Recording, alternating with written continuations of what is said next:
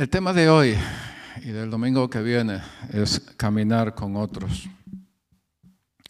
Y estamos dentro de, dentro de, un ciclo, dentro de una, eh, dentro de, una serie concreta, ¿verdad?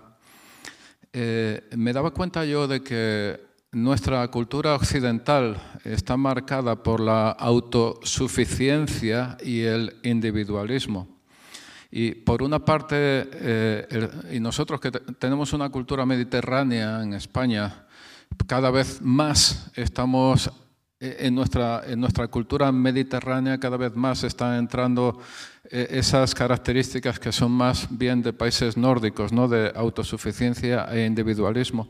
Y por una parte, el, el ser humano se considera poderoso y capaz de conseguir por sí mismo todo lo que se proponga y por otra parte tiende a encerrarse en sí mismo olvidándose de los demás.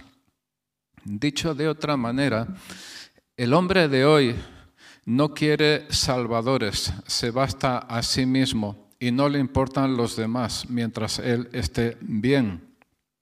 Eso no es una gran novedad, yo creo que estamos todos de acuerdo con esto, ¿no?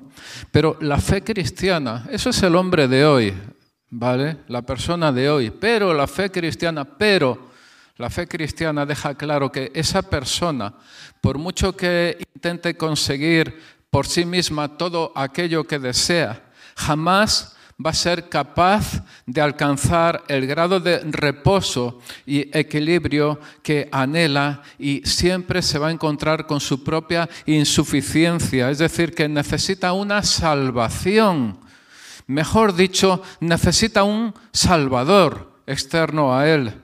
Y toda, toda autorrealización es por principio insuficiente porque siempre se topa, siempre choca con los límites de lo humano. La búsqueda del más y más y más es la huella de una insatisfacción que solo Dios puede calmar.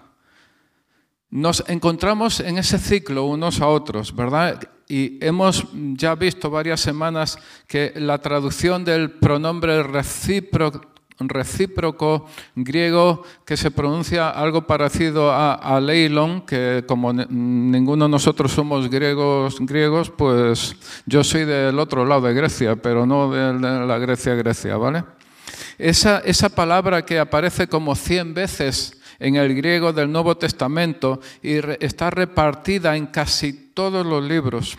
Y esta palabra, leilon, nos habla de conexión y nos habla de relación mutua y nos lleva a tratar a las otras personas de la misma forma que Cristo las trató y las sigue tratando. Es pues un beneficio mutuo.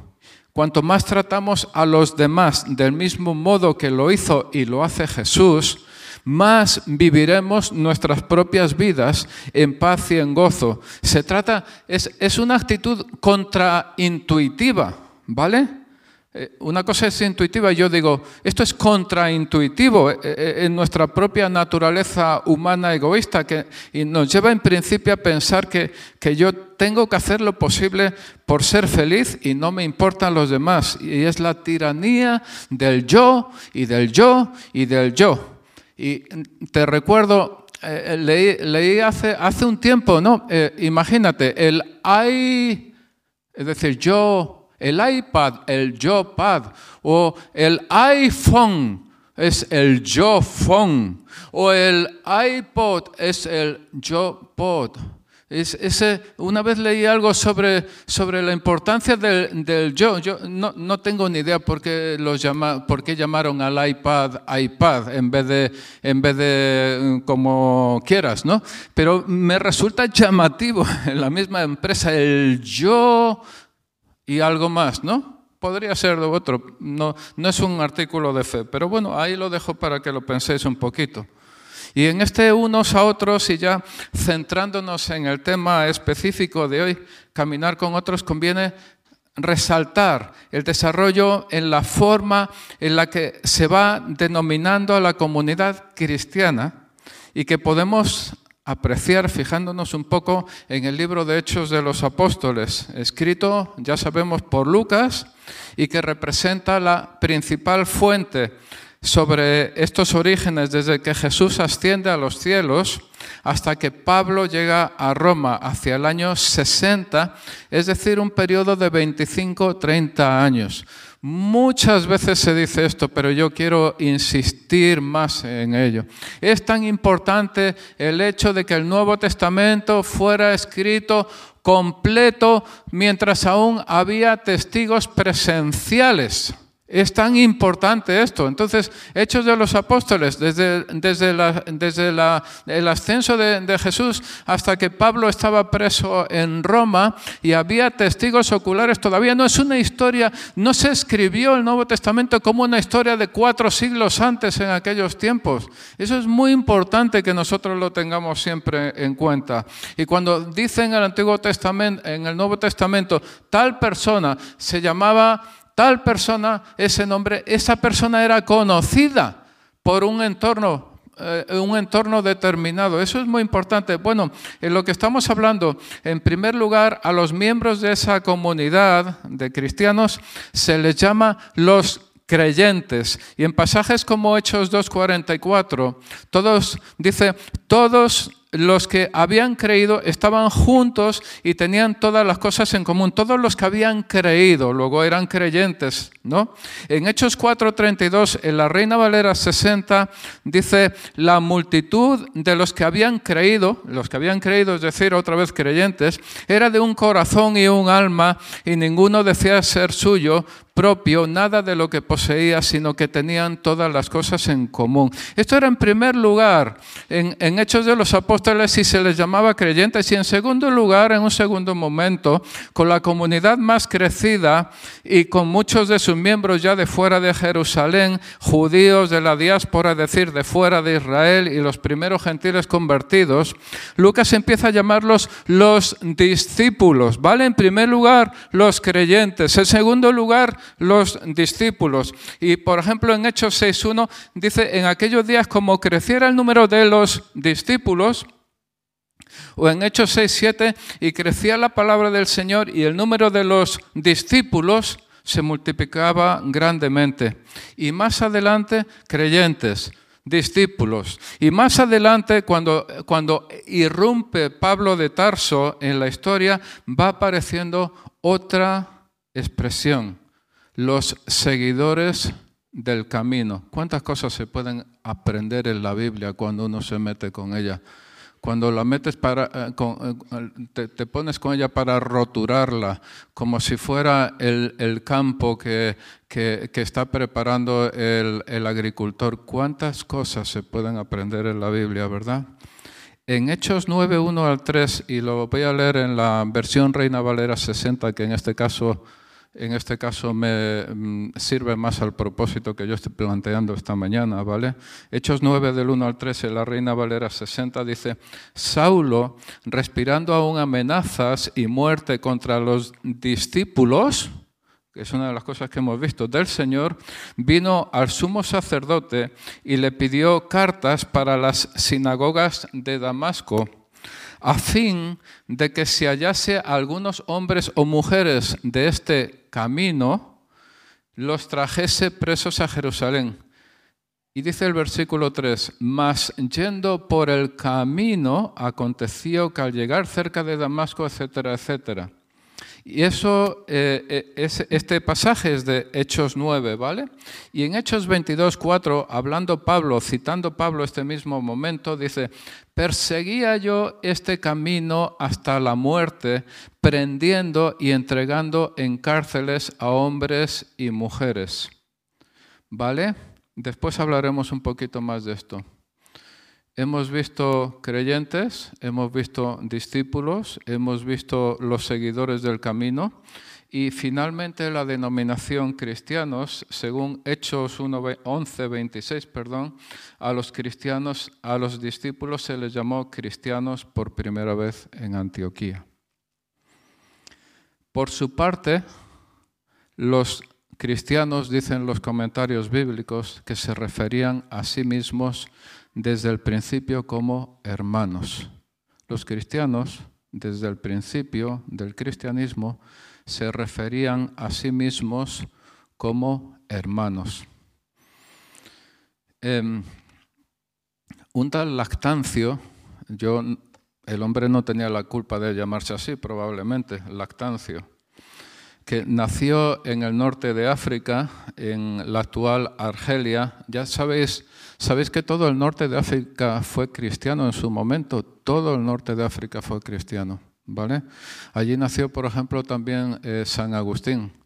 Ahí, San Agustín es un personaje clave en el desarrollo de la teología cristiana clave, ¿vale? No voy, a, no voy a meterme más. Lactancio entonces escribió en el siglo III, no hay otra razón para llamarnos hermanos que el hecho de que nos consideramos todos iguales. Esclavos y libres, grandes y pequeños, son iguales entre sí y ante Dios se distinguen solo por la virtud. Esto está escrito entre el siglo III y el siglo IV por uno de, los, de los cristianos significativos de aquel tiempo. ¿no? Quiero volver a Hechos 9 del 1 al 3, Reina Valera 60. Saulo, respirando aún amenazas y muerte contra los discípulos del Señor, vino al sumo sacerdote y le pidió cartas para las sinagogas de Damasco, a fin de que se hallase algunos hombres o mujeres de este camino, los trajese presos a Jerusalén. Mas yendo por el camino, o dice, dice la Biblia de las Américas, mientras viajaba, aconteció que al llegar cerca de Damasco, etcétera, etcétera. Yo quiero, quiero llamar vuestra atención sobre el hecho de que en este pasaje de Hechos 9 que acabo de leer, entre los versículos 2 y 3, Pablo iba por su propio camino con minúscula, Pablo iba por su propio camino con minúscula, y en este caso era el camino de Damasco con el propósito de apresar a los hombres y mujeres de este camino con mayúscula. Así es como lo dice Reina Valera 60.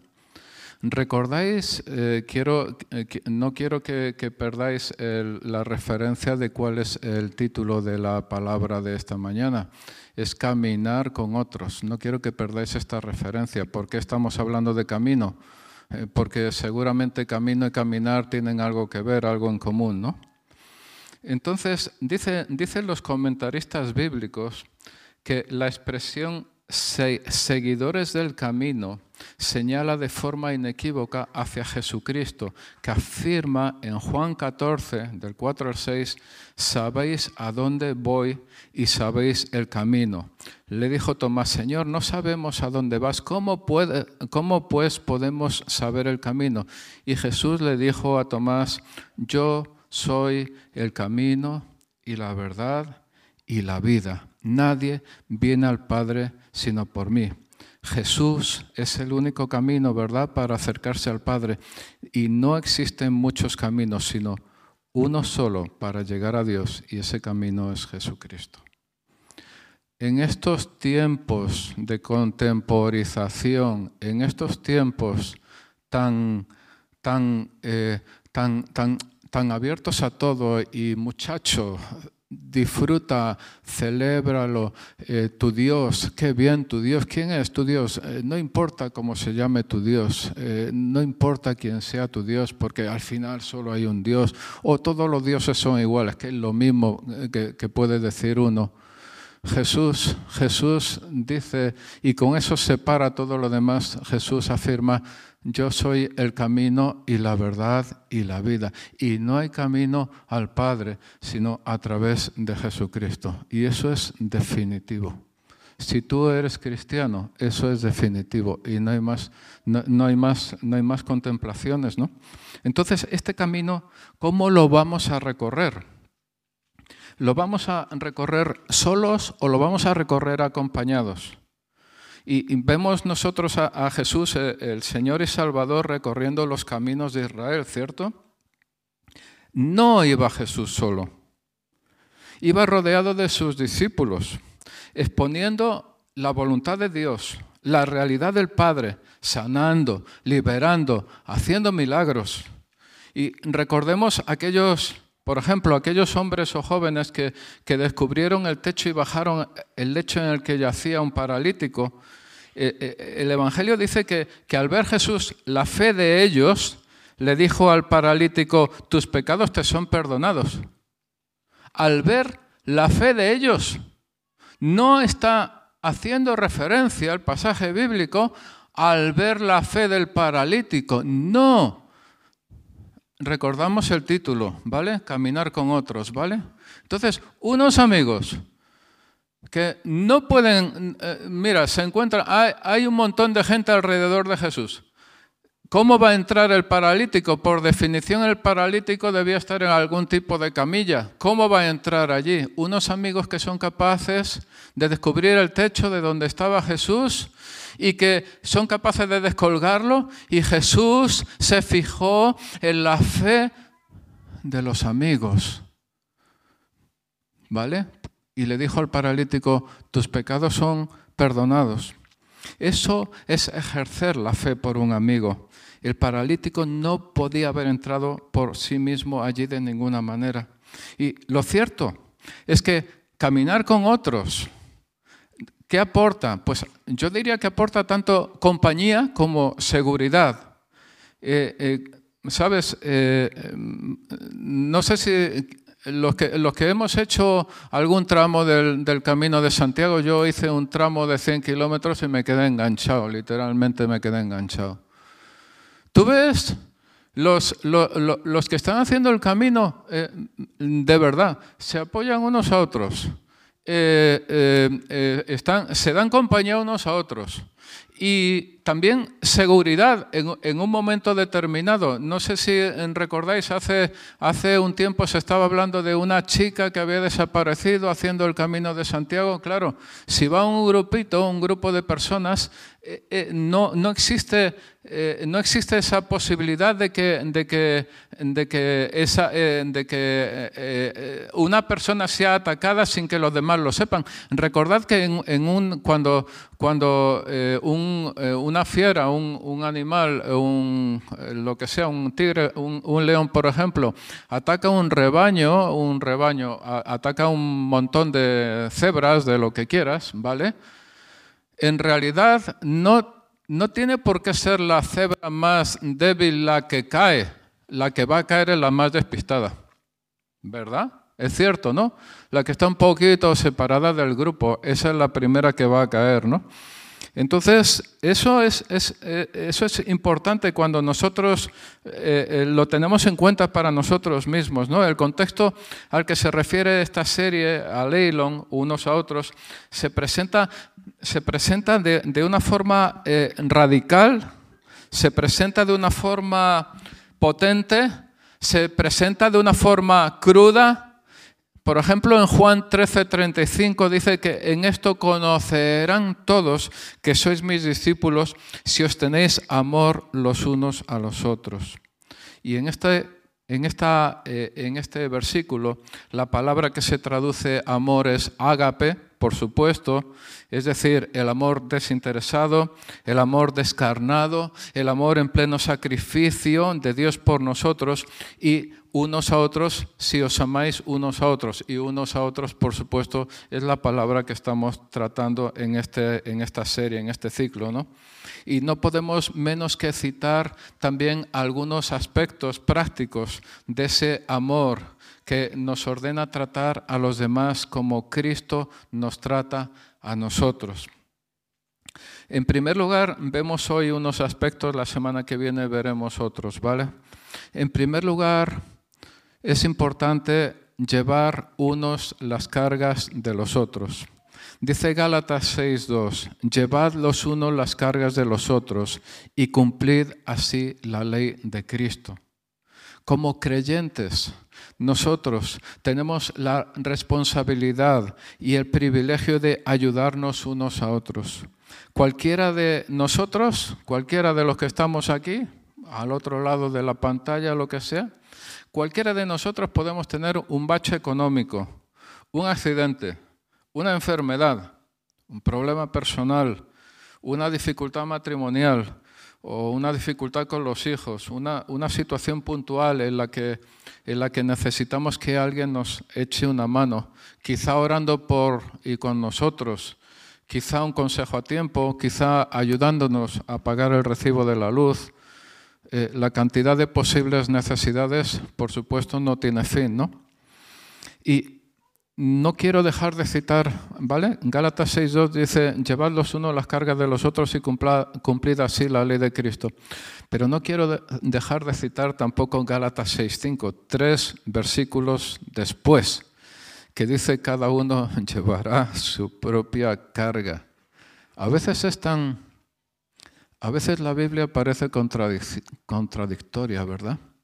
Dice, dice Gálatas 6.2, llevad los unos las cargas de los otros. Y tres versículos después dice, cada uno llevará su propia carga. ¿Cómo, cómo, cómo manejamos, cómo manejamos estas cosas, verdad? Eh, Pablo establece la importancia tanto de la responsabilidad de la propia iglesia o de sus miembros como de la responsabilidad personal de cada uno. Eh, Sabes, eh, cada uno de nosotros tenemos la responsabilidad de ayudar a otros, de ayudar a los demás, ¿verdad? Pero los demás también tienen la responsabilidad de hacer todo lo posible por sí mismos. Es bien sabido el caso de personas que, eh, digamos que necesitan ayuda y evidentemente, y está claro que necesitan ayuda, ¿no? Pero esas personas no están dispuestas a ayudarse a sí mismos, ¿vale? Es decir, eh, nosotros, por ejemplo, como iglesia, quizá no tenemos una estructura capaz de, atender de una forma correcta, de una forma adecuada a, una persona que está eh, en un mundo de, drogas, ¿vale? Quizá no tenemos nosotros como iglesia, pero, pero sí podemos dirigir a esa persona a algo, un centro especializado, algún lugar especializado para que esa persona, para que se trabaje de forma correcta sobre esa persona, ¿vale? Pero ¿Qué haces? ¿Qué haces cuando una persona sabes que tiene necesidad, pero esa persona no está dando los pasos, se niega a dar los pasos para ayudarse a sí misma? Eso es un, eso es un problema, ¿no? Quiero decir, eh, eso es algo que, eh, digamos, no es que se trate de una de una ley fija. Hay que valorar cada, cada caso, ¿verdad? Hay que valorar cada, cada situación, pero si tú estás dando, por ejemplo, cierta cantidad de dinero habitualmente a alguien que no está dispuesto a mejorar, alguien que no está dispuesto a hacer nada por sí mismo, alguien que, si es algo, por ejemplo, de un centro de rehabilitación, que no está dispuesto a ir a un centro de rehabilitación, por ejemplo, si lo necesita, que Dios nos ayude, ¿no? Eh, sobrellevado uno las cargas de los otros, pero mm, que cada uno debe llevar también su propia carga, ¿no? Eh, es decir, también la, Biblia, la Biblia quiere evitar el abuso sobre nosotros, sobre, sobre el pueblo, ¿no? sobre las personas. ¿no? Eh, si alguien, por ejemplo, si alguien necesita un trabajo, tendrá que aceptar el trabajo que salga, mientras no violente su conciencia, ¿no? En lugar de esperar que le ayuden los demás, si alguien está viviendo como casado no siéndolo, si alguien está viviendo como casado no siéndolo y su relación de pareja va mal, pues no esperes que no esperes más consejería que la que te dice que organices tu vida y que rompas esa relación de pecado. No hay más, no hay más consejo en ese sentido, ¿no? Eh, ¿sabes? Pero todos nosotros, pero sí es cierto que cada uno de nosotros podemos tener un bache o una necesidad en un momento determinado y necesitamos de la ayuda de los demás como personas o como iglesia.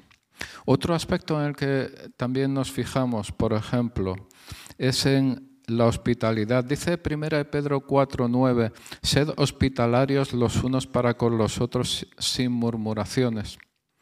En Hebreos 13.2 dice, no os olvidéis de mostrar hospitalidad, porque por ella algunos, sin saberlo, hospedaron ángeles. En Oriente Próximo, en los tiempos bíblicos, si alguien llamaba a la puerta de otra persona para pedir ayuda, el dueño de la casa estaba obligado a ayudarle.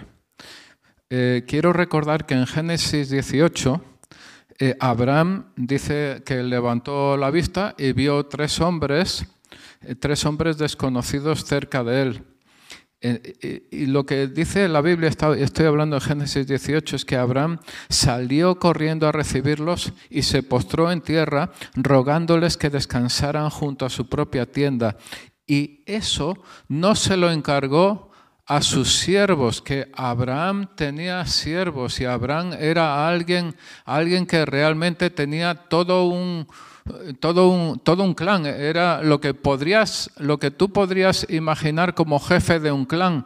Abraham podía haber dicho a cualquiera de sus siervos, atienda a estas personas, dale lo mejor que pueda, lo que sea, pero la Biblia dice que lo hizo él personalmente.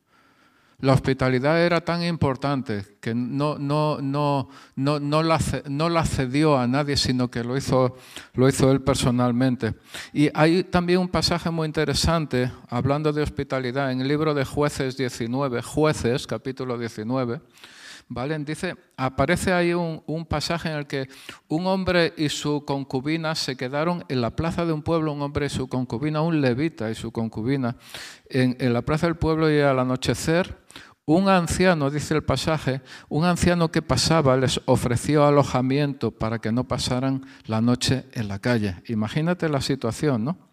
Entonces, con estos ejemplos, quizá no es mucho para nosotros eh, invitar a algún hermano a comer o tomar un café en nuestra casa, o bueno, en, una cafetería, ¿no? Pero también en nuestra casa. Y tampoco es tanto tener a alguien eh, alojado temporalmente con nosotros que por circunstancias lo necesita. Tampoco es demasiado quizá abrir nuestra casa para que se establezca un grupo de hogar donde otras personas puedan oír la palabra de Dios y compartir unos con otros. En sí, los grupos de hogar podrían representar la, primera manera en la que una iglesia muestra hospitalidad. Algo que va mucho más allá de lo, de lo que pueden hacer una reunión de un domingo por la mañana. ¿Es la hospitalidad algo relevante para nuestras vidas?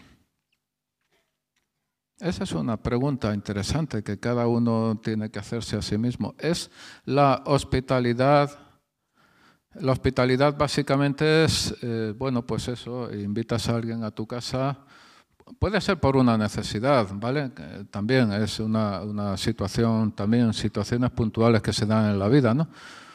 pero yo qué sé, a tomar un café o a comer. ¿e-, ¿Es la hospitalidad algo relevante en tu vida o no es más que una palabra en el diccionario?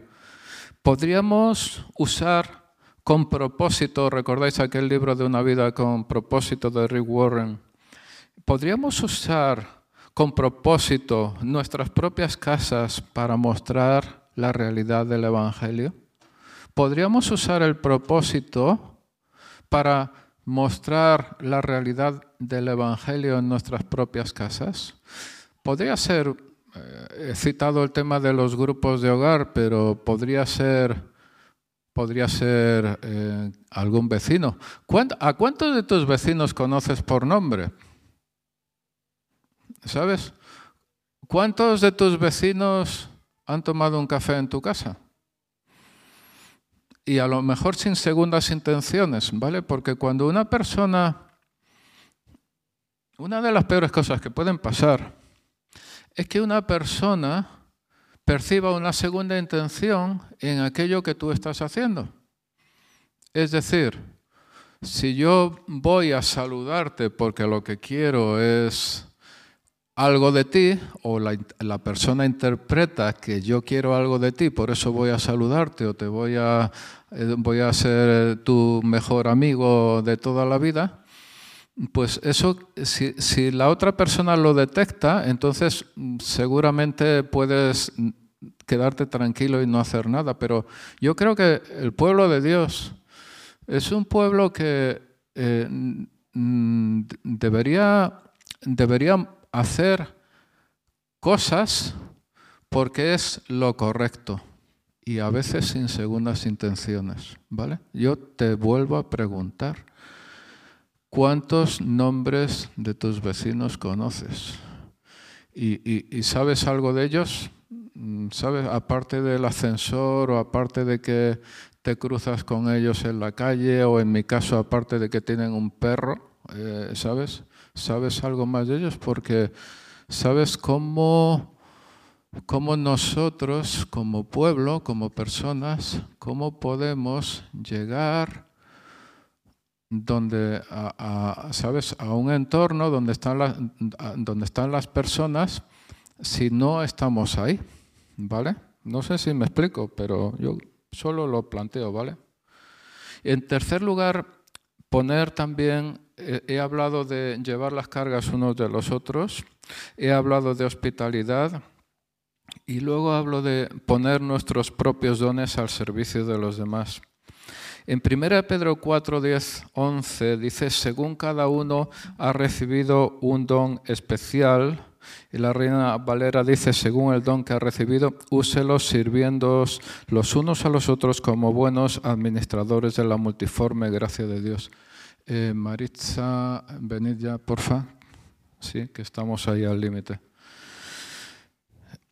Eh, úselo sirviendo los unos a los otros como, los buenos, como buenos administradores de la multiforme gracia de Dios. Dice que el que habla, que hable conforme a las palabras de Dios, el que sirve, que lo haga por la fortaleza que Dios da, para el sentido de finalidad, para que en todo Dios sea glorificado mediante Jesucristo, a quien pertenecen la gloria y el dominio por los siglos de los siglos. Amén. ¿Vale? Eh, yo solo, solo, quiero, solo quiero plantear en este punto, pero la semana que viene lo voy a explicar un poco mejor, un poco más amplio, ¿vale? Eh, nuestros propios dones al servicio de los demás. Solo te quiero dejar pensando que los dones pueden ser dones del Espíritu, pero también son dones, pueden ser dones que nosotros tenemos. Por ejemplo, yo qué sé, eh, tú, eres un, tú eres un, por ejemplo, eh, alguien que tienes un taller mecánico de coches, por ejemplo. ¿Vale? Y también los dones se pueden dirigir tanto a personas individuales como a la propia iglesia. Es decir, por ejemplo, eh, Ujieres, que hoy se ha hablado de Ujieres, es, es un don que se ejerce, pero también puede ser dirigido a otras personas.